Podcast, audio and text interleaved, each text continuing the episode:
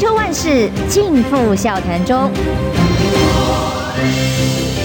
气质王小姐浅秋，跟你一起轻松聊新闻。早安平安，欢迎收听中广修网千秋万事，我是王浅秋。今天一早呢，大家要诶绿营还是侧翼才要皮皮刷？一般 一般人应该不用哈。自比恶女的 即将要前进台立委选战，台北市议员徐小新。呃，大家早安。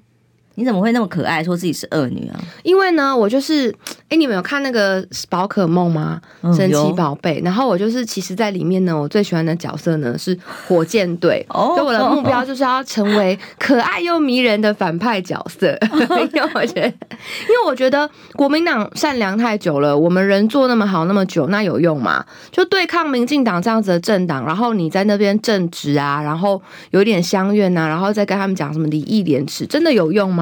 没有用啊！他们就是会用他们的方式攻击你，但却不允许你用他们的方式去攻击他。所以我是希望能够成为打破这个规则的人。所以呢，我就讲说我是民进党内心中头号的恶女，确实也是如此。我昨天在宣布参选立法委员之后呢，我去看几乎各大三立民视绿媒，通通都有讨论。然后呢，反正就是各种说法跟花样，说你看徐小新又来，他又要打负面选战。但我可以理解为什么呢？因为他们。最怕就是我出现，那因为经过二零二二年那一战，他们真的是吓到了，然后就是 把陈时中对，把陈时中跟他们民进党侧翼盯成那样，而且还害民视电视台被罚三百万，因为就是整个周玉蔻检举案，是我叫网友大家一起去检举，然后弄了两百多个案子，最后他们被罚三百万嘛，那。我接下来还会继续去检举那个东堂第一勇节目，就是不全国第一勇，东堂第一勇是我讲的，因为他们在节目上面就是公布了那个何志伟的监视器画面，嗯、那这个东西应该是有违规的，所以 NCC 也应该要按照他们的规定去处罚。就是 NCC 不要只要每天看着蓝营的节目哦，他们自认为偏蓝的节目，但是对偏绿的节目呢，哇，里面已经狗屁搞糟的事情都有了，却完全不罚不处理，所以我会觉得说紧盯这些媒体，那当然。也是去盯 NCC 有没有公平嘛？那所以当然这些绿媒他们会对我是非常的不爽，尤其我其中一个政见是指说，我进到国会第一件事情就会去翻媒体采购的案子里面有没有涉及透过公帑使用网军的情况。那当然很多的这些偏绿的媒体，他们就会开始瑟瑟发抖。你真的很屌哦！不过徐国勇，你刚刚提到他的节目里头，最近我也是大概观察了一下，大概主力攻两个人，一个除了你之外哦，因为大概昨天绿媒的新闻风向都是把你这个见佛杀佛、见神杀神的对象啊，对到了是费鸿泰，就是现任的委员。那他们就是文字能力有问题啊，就是连念东西都不会。因为我说的见神杀神、见佛杀佛，就是说民进党。但是你在党内的竞争也是不害怕，也是必然要往这方面冲。当然，昨天你在这个凯翔节目上有讲到那个例子啊，说几年前当费鸿泰跟你在争取支持的时候哦，还跟你敬了酒，说哎，敬未来的立委，嗯，哎，你心中就会认为这个就是未来要准备世代交替接棒的意味是在的哦。嗯，其实这件事情当时大家很多人都知道，那呃，因为那时候就是他的选情就比较危险，所以就希望能够寻求我们的支持，甚至当年就是他跟王鸿薇。的这场对决，如果大家还记得话，其实呢，呃，以以初选来讲的话，是杀的比我们这次这场来的凶很多的。那时候，呃，王宏威是气到说，就是他要辞国民党的发言人，他觉得国民党如果要用这种方式搞掉他的话，然后怎样怎样怎样又怎样，大家可以回去自己看那个新闻。是，所以我们这次的初选，其实我觉得个人觉得还蛮平和的，就相较之下啦，那我们也会尽量的，就是以呃比赛如何。监督民进党为原则哦，那只是说，呃，这个过往是因为先前就有人觉得说，哎，我是不是不讲武德啊？那是不是应该要跟前辈报告啊？等等的。那我的意思是说，我在四年前的时候就已经跟前辈讨论过这件事情了。那他就讲说，希望争取我对他最后一任的这个支持。那接下来他就他当时已经强调自己是最后一任吗？对，他其实基本上就是最后一任了。那他希望这一届能够顺利的选上，然后之后他希望就是可以交棒给我，叫我要多加油。然后呢，就说才会讲说，哎，敬未来的立法委员，然后跟我敬一杯酒。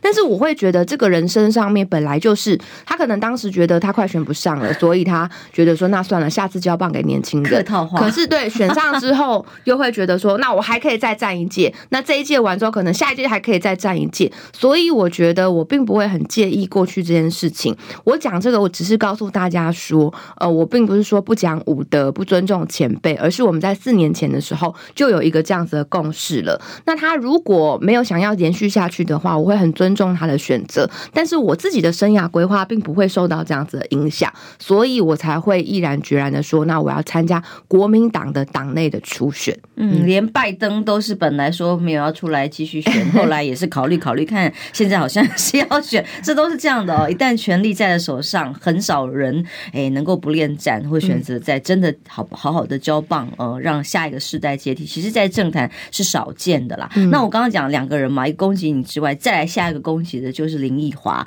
林奕华也已经确认，马上就要去就任台北市的副市长哦。那这当中悬缺的期间，就是虚位以待，等待他去就任嘛。那就任之后，他的位置因为过了这个时间，也就不用补选，直接进入呃明年呃明年很快就要选立委了哦。那当然也成为他们攻击已经攻击了好久 的一段目标。那当然，这个选区接下来来预计也可能是由罗志强来挑战了。嗯呃，我知道好好几位优秀的议员都会一起挑战，而且呢，呃，不一样的地方在于这些议员哈，那他们一起挑战的时候，他们都不会把这个初选视为说呢，就是要杀个你死我活。他们都觉得说，那只是说因为有这个初选的机制，他们的支持者也希望他们可以去挑战，所以他们就觉得他们必须要出来。其实我也会面对到同样的情况啊，就像有很多的支持者，他是希望我可以出来挑战的。那如果我不出来的话，那他们就会觉得他们跟我说的都没有用。那下一次我再想出来的时候，他们就会觉得上次已经支持过我了，那我自己没有出来的，为什么这次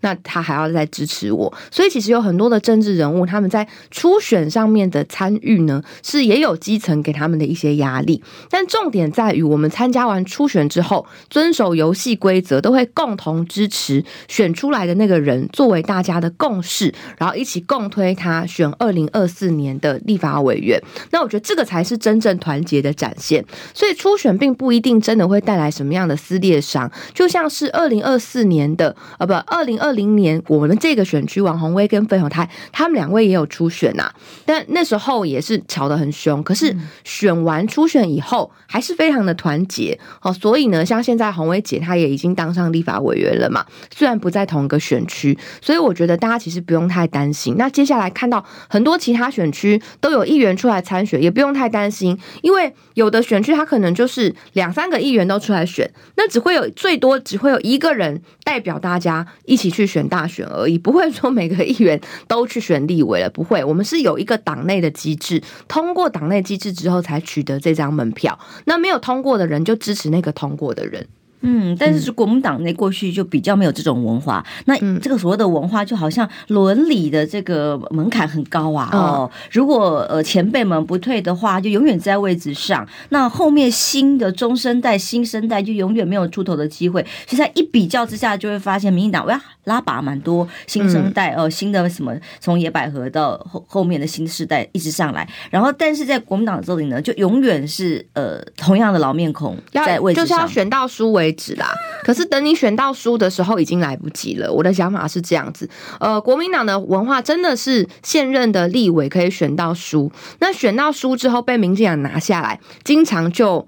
再拿不回来了，哦，所以我觉得不需要去让其中的任何一，就如果我们能够一直在这个选区里面占有优势的话，不需要让其中一届让民进党做啊，应该就是说国民党在可以选赢的选区里面，要不断的让他就是能够选赢嘛，所以有的时候就是呃做一些。呃，党内的竞争之后的一些交替，我觉得是很正面也很好的事情。所以我自己对于我的初选来说，我就是用我选议员怎么选的，我就怎么选初选，那就是积极的参与。嗯、哦，所以你过年期间很忙哎哈，除了重新 settle 自己的造型 之外，嗯、我看到我是前两天是看到亮哥发给我的，嗯、可能你上节目发给他就发给我了，你的面纸都已经做好了，对、嗯，然后参选立委的小小面纸，嗯，对，我现在包括我的文宣品啊，然后各式各样的一些宣传都已经准备开始上架了。那接下来呢，我也会呃开我自己的直播，而且呢，直播的频率会非常的高，可能未来在每个礼拜的一。三六的晚上的，嗯，九点半到十一点吧，还是十点到十一点半，然后时间还没确定，都会做直播。哦，所以这算是就是规模很大的直播，所以我会早上呃一般的工作，然后晚上在网络上面，然后呢，其实我们在市政上面该有的监督也完全都没有少，像我们昨天就是在关注说我们的一些共享运具在台北市那各自外泄的问题，嗯、那当然这个各自外泄是。中央必须要查，可是台北市也应该要督促中央去把这个问题解决，因为台北市民的个资也跟着这些共享运具一起外泄了。嗯，嗯，所以在这个很多的多头并进的工作里头啊，同样的标准，你认为如果党内在立委初选应该要举办，让不管是新生代或原本的前辈啊有竞争的机会，新人有机会出头，二零二四总统大选一样。所以你之前也提出来说，侯友宜。或者是任何有意愿的人，应该一起公开的表态，然后一起来参与初选。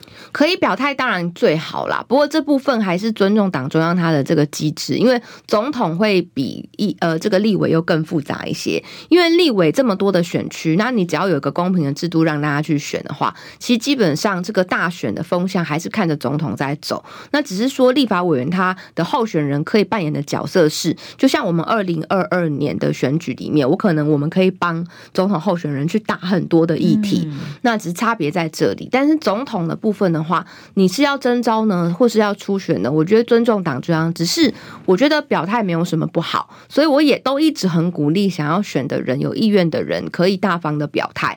我觉得在这个时代当中，大家比较没有像以前那样子会说，哎呀，这个那个的不太会了。你的表态反而会被大家认成是呃，认为是说对勇于承担的一种表现，也会觉得哎，你这个人还蛮直白的，还蛮坦白的，对，所以我觉得表态没有不好，但是不想表态的人有他的理由，我也可以理解，那就看党中央如何的去智慧的处理。嗯，因为今天上报有一篇文章是杨毅写的啦，相信你也看到了哦。嗯、那文章里面就是说，哎，有各种传闻呢，嗯、那其实对他的分析所观察的这个内容是说。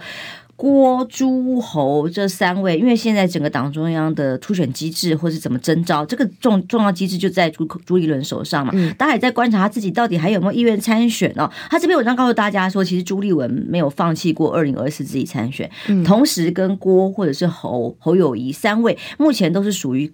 诶，他的形容词哦，高姿态，然后互相其实是没有办法有沟通协调的空间，是处于一个这样的姿态，嗯、所以整个内部到底二零二四国民党由谁总统大选来出战，完全是没有整合的空的机会。到目前为止，嗯、第一个我听到的情报呢，是郭跟侯只会出一组人而已，而且不用大家担心，哈，他们两位会自己去协调。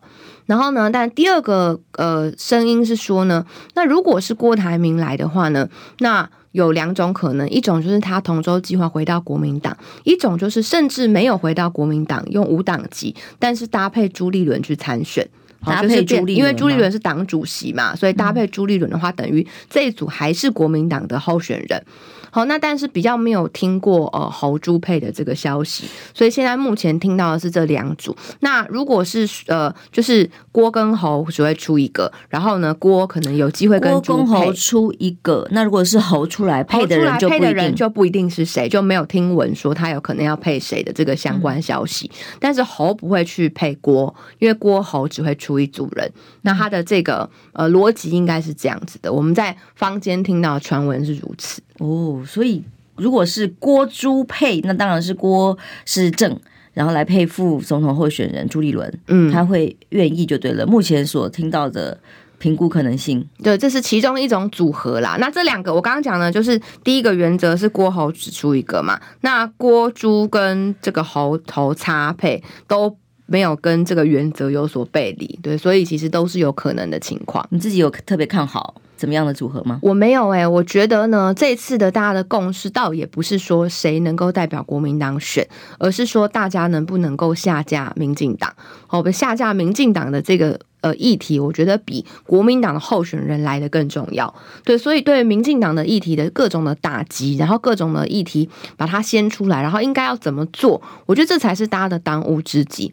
那现在的时代，我觉得尤其经过二零二二这场选战，很明白的就是不再是一个母鸡带小鸡的时代，是你作为小鸡自己也要有战功跟战力，然后能够拉着有拉着议题走的能力。因为现在是社群网络的时代，所以资讯量很大，所以以前。的话，你必须要是母鸡，你讲话有分量，别人才会听，议题可能才会被看到。可是现在，因为社群网络它是分众化的时代，所以即便你是小鸡，只要你的议题是有趣的，你的议题是有意义的，抓得好的，一样的，它的被大肆报道的篇幅，可是可能会不亚于总统或者是市长的候选人。对，所以我们在议题能力上面，我们就要多多的帮国民党来补。那这样子的话，才有可能在下架民进党的这个全民共识上面呢，能够。真正的完成它，否则赖清德他们到时候定于一尊，真是不要小看他们的这个实力哈。那不要想说，因为赖清德跟蔡英文不合啊，所以就怎么样怎么样。真正打起选战来的时候，可能不是这样，所以我们还是要做好心理准备。的确，九合一大选里面，我们看到徐巧芯的小鸡的战力啊，啊，等于是引领了整个网络的风向，而且更重要、更重要的是，是唯一一个真的有办法对付侧翼网军的人，把他们整个拆招解招，然后让到现在他们真的，你讲瑟瑟发抖，真的是不夸张，让整个招数大乱，才会让选战后期变成那样。待会儿我们广告之后就来聊聊，其实他有一些 paper 今天要跟大家分享，没有民进党执政，真的再不下架，看看今天劳退月领不到两。万块，接下来说不定要破产了。我们劳工还有甚至呃，整个国家经济大震已经乱七八糟，还不下架怎么办呢？我们休息一下，马上回来。听不够吗？快上各大 Podcast 平台搜寻中广新闻网新闻，还有精彩节目都准时推送给您，带您听不一样的新闻。中广新闻。万事尽付笑谈中。气质王小姐浅秋，跟你一起轻松聊新闻。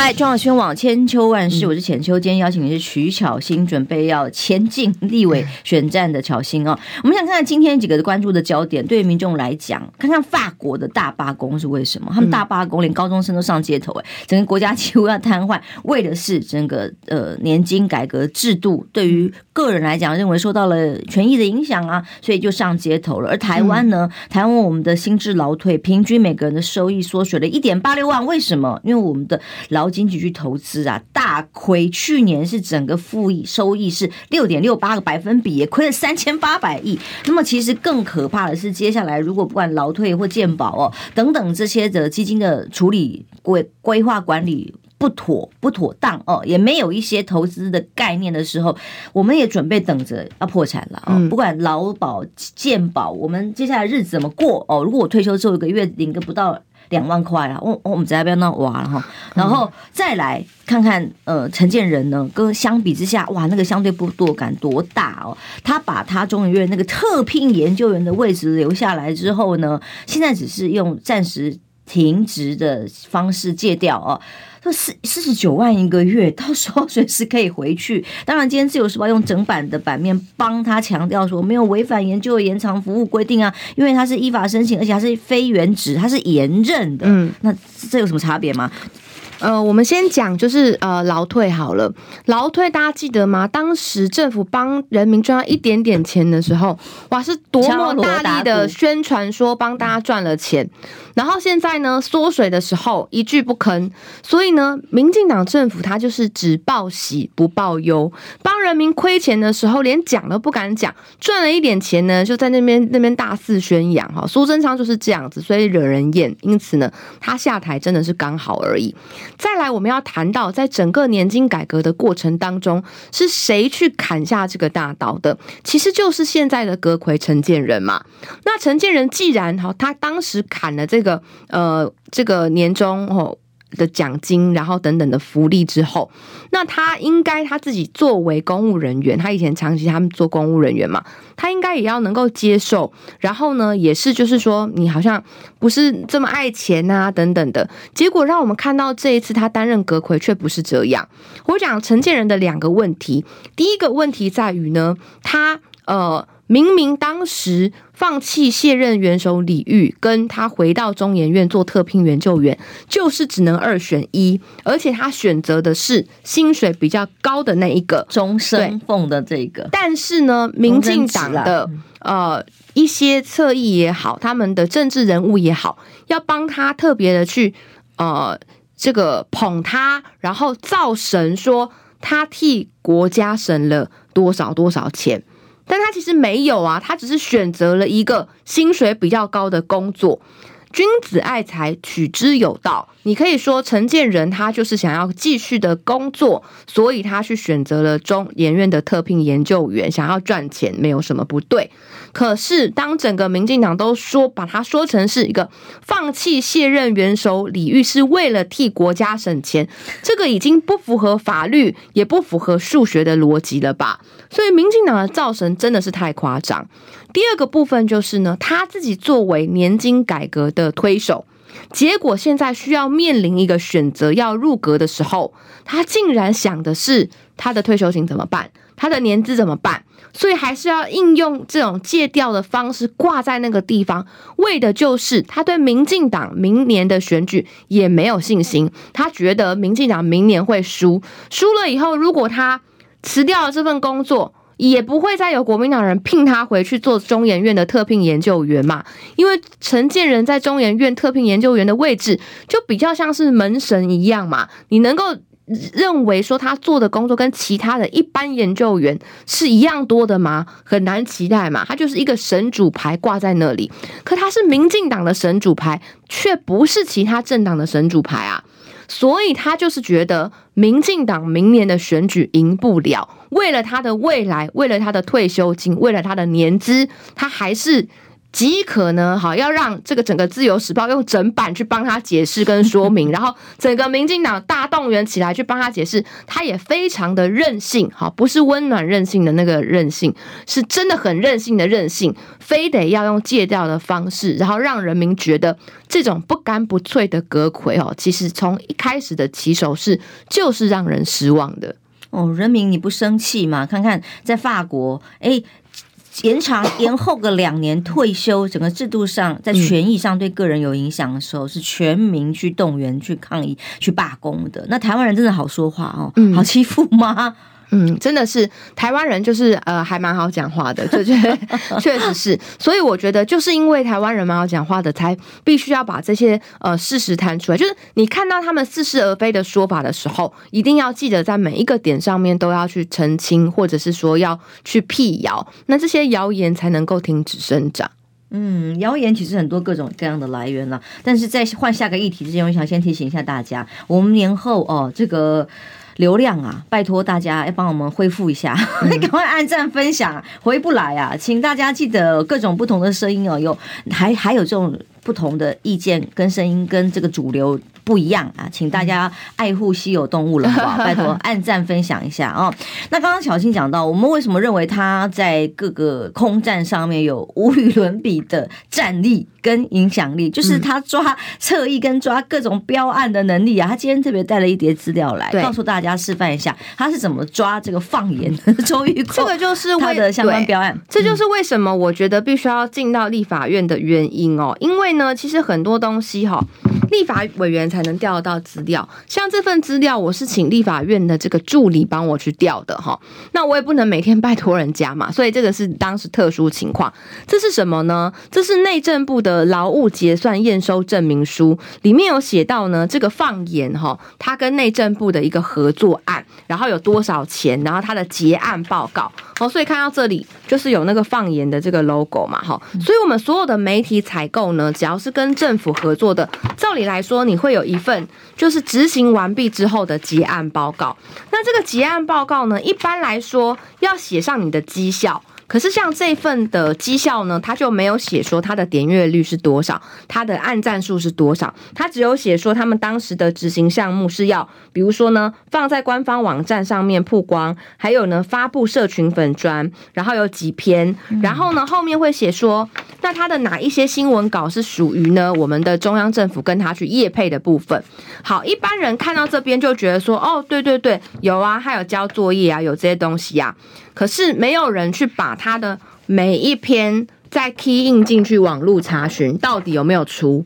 所以呢，key 进去网络之后，发现好几篇根本没登上网，根本没有登上网。之外呢，有登上网的部分，我也会去查，登上去之后它的点阅率大概是多少哈。那呢，我就看了一百零九年第二季的标案，花了呃这些经费五十三万多。那呢？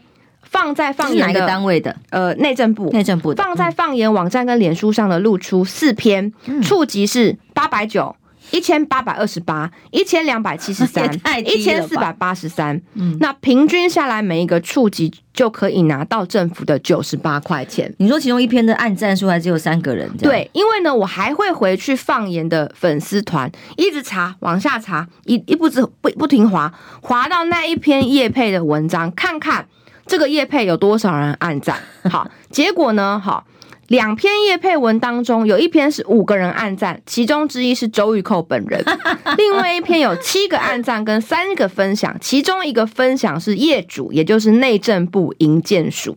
所以呢，呃，这个放言他这样子的一个媒体的成效。那这个我当然就会依据他的成效主张，未来政府部门不应该再跟这样子的媒体合作，或是你跟这样的媒体合作的时候，你的金额上面必须要有调整，因为这已经不符合纳税人的钱去做宣传的效益了。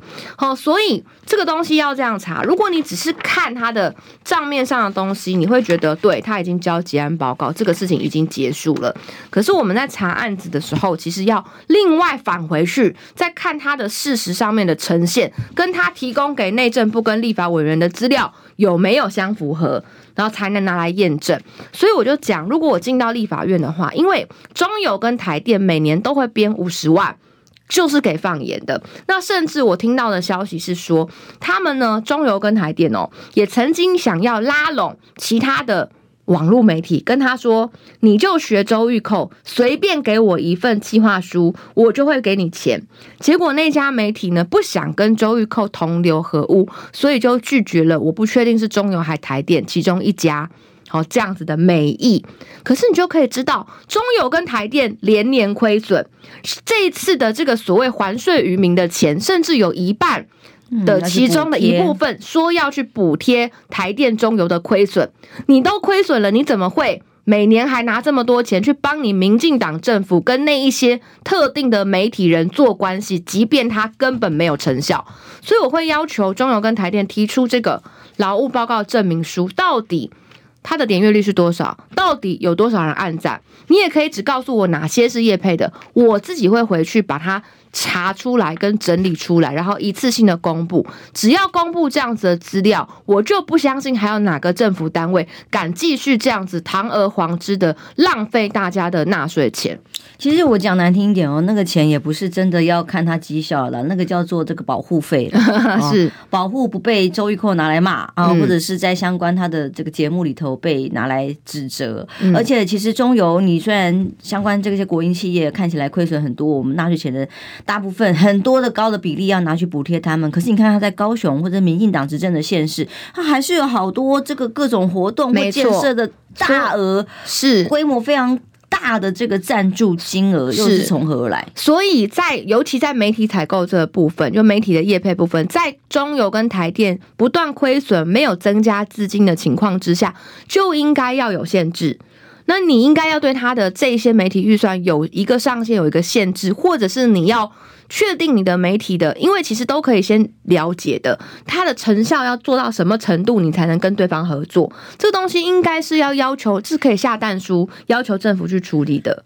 这真的很有趣哦。像周玉蔻的节目，他其实不管按赞数或流量，其实都是奇低，超低的，嗯，对，奇低无比，奇低。可是他却可以拿到非常多政府的标扬跟预算。其实真的就简单来讲，三个字就是保护费啦，对，避免被他骂哦而已哦。可是就你看，立法院最近要通过这个法案内容，我详细细节让我看不。没有看到细节，我只看到媒体上的报道。嗯，比方范云啊，也领衔提案啊，跟林楚英等人要民进党立委要提一个所谓的媒体定价法。嗯，那就不知道他们要怎么搞了，是不是要把所谓的这个媒体制度，哎，真的要定价化？哎，那天哪，他们平常给的那么多那么高，各个部分部会县市政府给的这种预算给绿媒，当然啦、啊，嗯、那怎么个定价法？他们这个是在定假的吗？还是又在做什么各各种的排挤，来做一个特定的这个设陷阱的概念，就会让人家害怕？因为这所有的法案跟、嗯、跟规划都不是一个公平正义的条件跟原则，而且提案人本身就已经不中立啦，就让人害怕嘛。因为林楚英他本来就是三立的这个呃主播出身嘛，那他为什么他何德何能可以担任民进党的不分区立法委员呢？就是因为海派哈，就是三立他们的派系，在近年来都有一席立法委员的名额，前期是徐国勇，后来是林楚英，他们就可以占一席的不分区的。立委他们已经形成是一个派系，那由三立为主。你看，人家都说媒体应该要退出政治，可是三立他们是堂而皇之的进入媒体，甚至可以推举不分区的立法委员，而且还在安全名单里面。那由三立推举出来的呃不分区民进党的立法委员领衔提案的媒体法案，能够对三立不有利吗？一定是对三立有利的嘛，所以就需要能够跟这些电视台对抗的人，那进去跟他们抗衡，去把不合理的地方挑出来，然后阻止这样子的案子通过，甚至去透过舆论的影响力，然后给他们压力，那把他们现在到底想要做什么，想干什么好事揭露出来，那才有机会挡住啊。可是因为在国会里面，很多时候人与人的关系会让大家变得比较相远，会觉得说大家毕竟是同事嘛，话不要讲那么难听，对。但像我的个性就比较不是这样，是对。像我第即便在台北市议会也一样，就很多的民进党的议员其实也都很怕我。然后因为可能我就是会呃，如果这个议题我是不同意的，那我也会直接的讲出来，而且是指名道姓的。那所以我觉得呃，民进党他很多时候做了很多的不合理的提案，那国民党会基于说顾及立院同事的情感，就没有去把对方指名道姓的点名出来。可是。民进党对国民党哪一次不点名？所以我觉得这根本不公平。所以为什么我说我要当可爱又迷人的反派角色？就是我觉得我不想要再当好人啦。为什么要当烂好人呢？没有必要。因为当民进党他都会点名点名这个委员，点名那个委员，然后飙骂他们。然后，而国民党对于民进党会想说：好了好了，顾及一下立院同事的面子啦。那么哪有什么面子？他不给你面子，你为什么要给他面子？对，所以我像我昨天宣布之后，所有的绿媒都在讨论我，然后对我有很多批评。他当然要批评啊，完全合理啊。诶，我害民事被罚三百万，然后呢，三立整个城市中好他们超支持的被我搞掉了。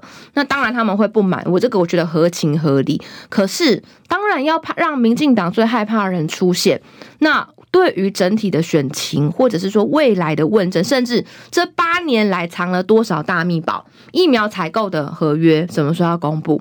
还有。蔡英文的政大生等等论文，我们不要去讲他英国那个那个彭老师他们在查，我们就讲台湾在政大的就好了。为什么我们政治大学要封存他的论文那么多年？为什么他的政大的论文的题目跟他后来所说的题目会不一样？这个简单的东西公开出来让大家知道嘛。我没有说蔡英文一定没有论文，一定没有学位哦。但是你先把资料公开，大家才能判断有或没有嘛。你不要说呢。对于林志坚的论文护航成那样欺负我们的公务人员于正煌，连他现在本来在外勤的表现非常优秀，是新竹市调站里面弃毒第一名的，弃毒很难呢。我们的公务人员在外面弃毒能够弃毒到第一名，结果你突然把他转调内勤。你说这不是打击他，给他施压，给他压力？为了陈明通，为了林志坚，为了民进党，谁相信啊？嗯，一辈子升迁无望，也让所有的公务员看到一个表率。如果你不听话，下场就会像于振煌一样。嗯，这真的是一个台湾现在整公务系统的一个悲剧了哦。他们回来我会给时间让乔欣讲讲，所以他到立法院去，嗯、有哪些想做的事情，一开随便就开五个，战力十足。我们休息一下，马上回来。你知道吗？不花一毛钱，听广告就能支持中广新闻。当然，也别忘了订阅我们的 YouTube 频道，开启小铃铛，同时也要按赞分享，让中广新闻带给你不一样的新闻。千秋万世尽付笑谈中，气质王小姐浅秋，跟你一起轻松聊新闻。时间来到八点四十二分，欢迎回到中广新闻网千秋万世。我我今天邀请的来宾是巧心。既然刚刚直播室上很多朋友聊到了韩国瑜，嗯嗯，那就让巧心来聊聊哦。嗯、刚刚的确很多人还在讲，哎呀，郭韩是不是还是有心结？嗯、其实这两位哦，在很多管道上面早就已经很畅通了啦。嗯、那大家只是不知道而已。不过其实实际上面，国民党的政治人物的智慧，我们都不要去讲说啊，你看民进党他们可能选完之后可以有智慧去团结什么，其实国民党也可以啊，而且。且国民党的政治人物也是在每一次的呃经验当中汲取教训，然后学习，然后成长嘛。每一个人都有成长的过程，我也是，大家都是，甚至连那个很资深的前辈，他也会不断不断的成长，变成更好的人。所以大家都有时候会以为说，诶，过去谁跟谁的恩怨怎么样怎么样了？其实很多很有气度的人，然后。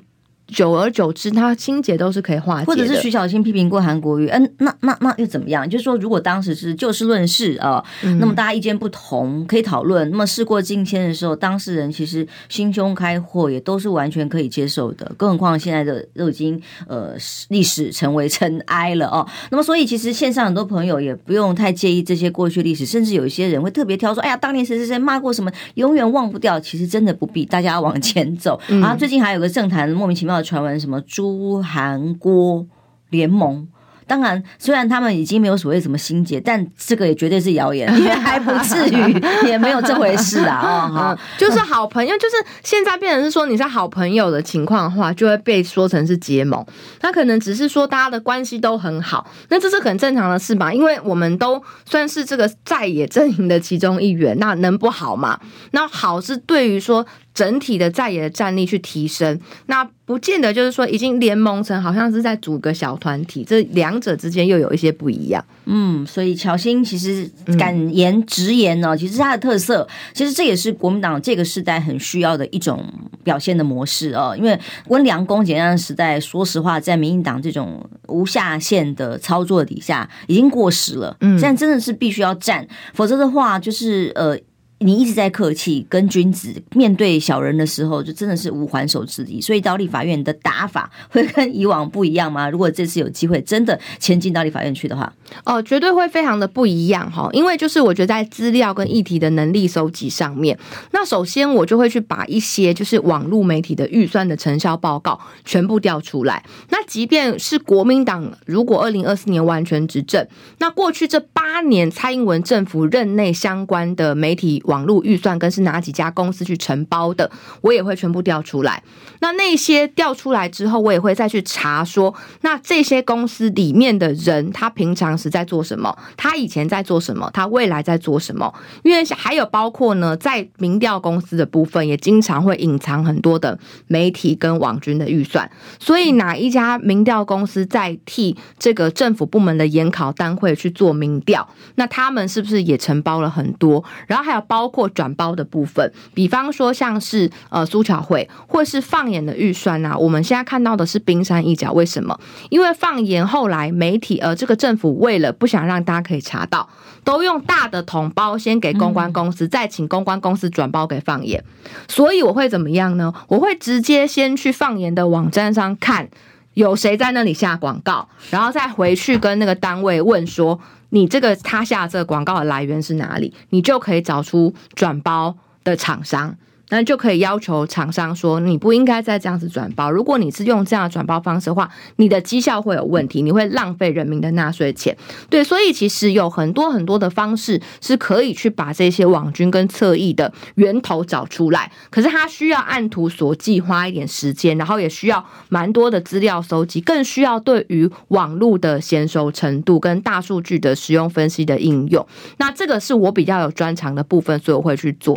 那另外就是说，我也希望能够重振国民党在年轻人里面的支持度。其实年轻人现在讨厌民进党的非常多，像我这个世代，因为那时候跟着太阳花学运，所以讨厌国民党的人很多。可是大家知道吗？现在更年现在的太阳花学运，像什么林非凡那些人，已经老啦。我们那时候是年轻人，但我们现在已经不是年轻人了。现在真正的年轻人是现在在念高中，在念大学的那一些兵役要被延长一年的人，他们对对现在的政府颇有微词，而且呢，疫苗当时挡的时候，他们也很生气。疫情搞得他们就是这么这几年来生活不方便，他们也很生气。他们对民进党是非常没有好感的。可是因为国民党的政治人物的平均年龄比较老，他们就会觉得哈，我不是说长辈没有用哦，我是说从年轻人的角度会觉得没有人能够代表他们。所以他们就很容易跑到去支持民众党或时代力量或其他的政党。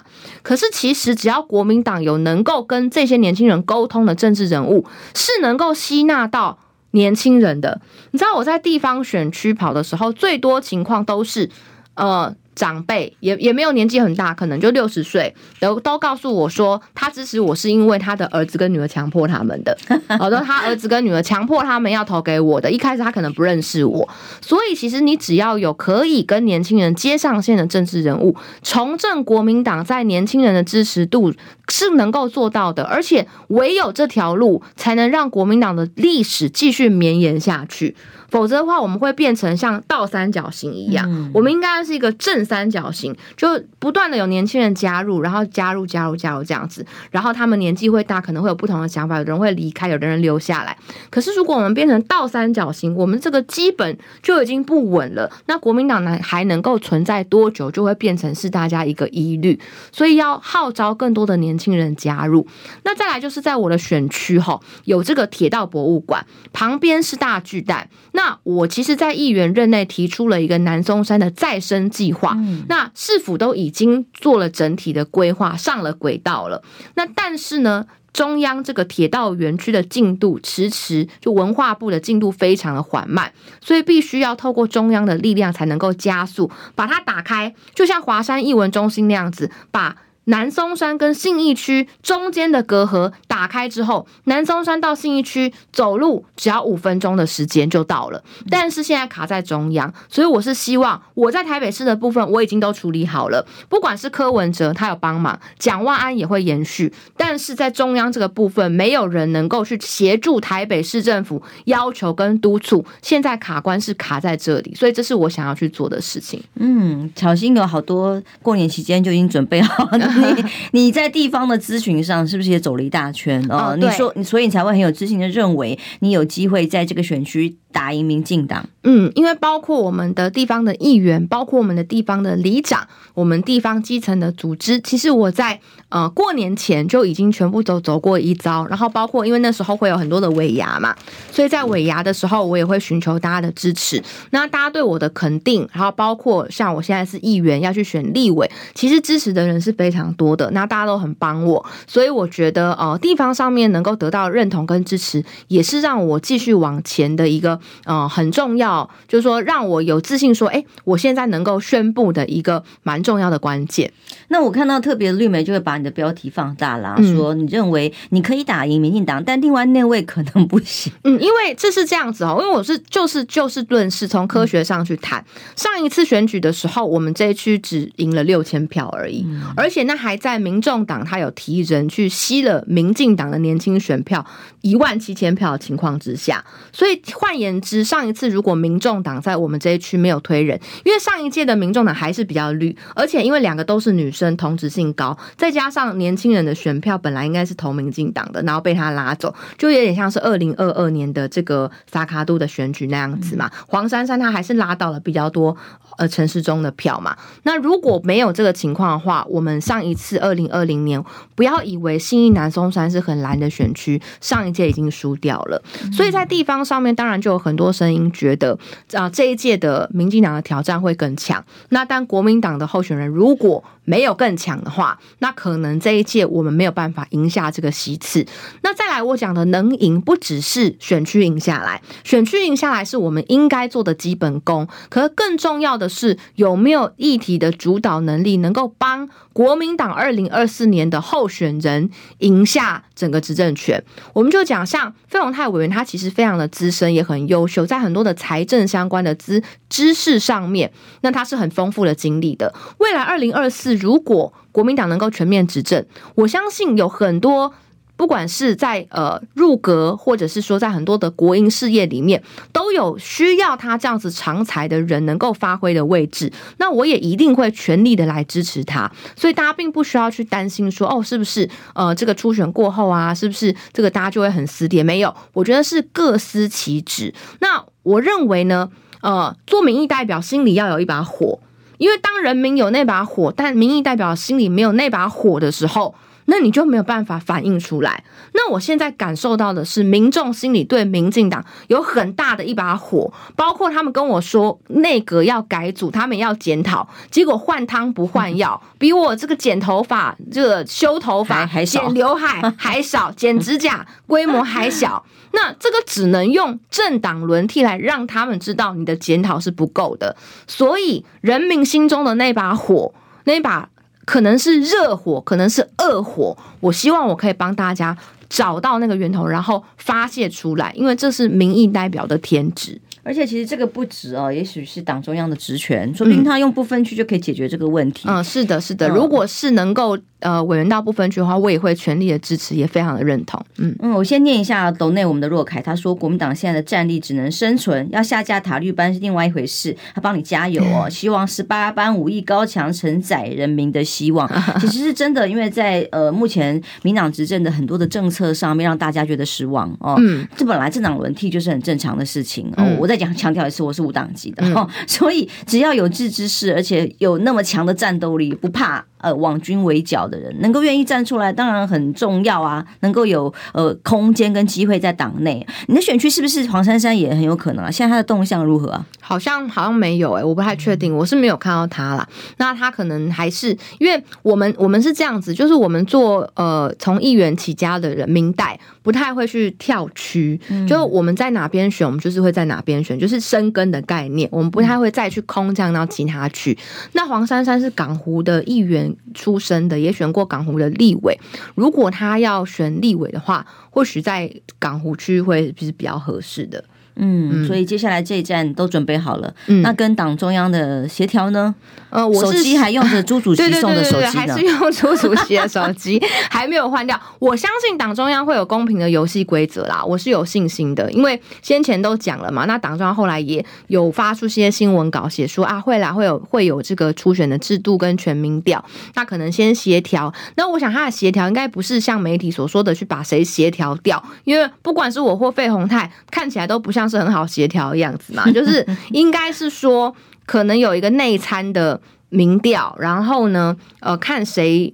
比较领先，那是不是落后的那个人哈？可能定一个期限，落后那个人，那他就后来就没有出来选，这个也是一种方式。但这绝对不是说哦，把谁协调掉这样子的意思，因为不管是我或是费宏泰，都不是那种很好协调可以塞一压汤的人，所以大家不要有这样子的想象。嗯，现在好多种版本的消息，党中央，但我现在说实话没什么管道了哦。巧芯可能比较有管道，党中央有一说，说是四月份可能就要提出这些初选制度跟办法啊。那有一个另外一篇报道说。说没有没有，现在可能要拖一拖，尤其是因为可能要用征招的方式协调看看的方式，嗯、所以可能六七月拖晚一点才会出炉。那么自己的个人的看法呢？其实越晚对新人越有利啊。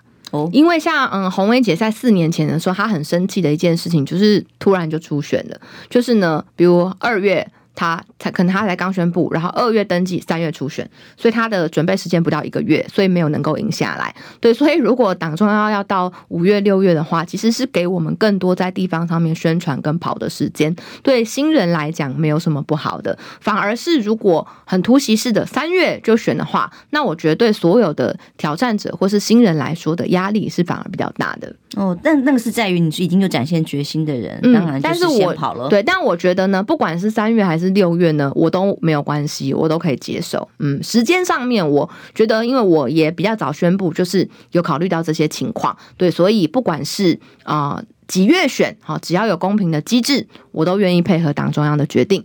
哦，好的，反正就先帮巧心加油。无论如何，只要在公平的机制底下，有意愿的人都应该有可以公开参与的机会。而且祝福巧心啊！那谢谢线上所有支持我们的好朋友，再记得哦，帮我们按赞分享哦。谢谢大家，在元宵节之前，祝大家新年快乐！谢谢，新年快乐，拜拜，平安健康。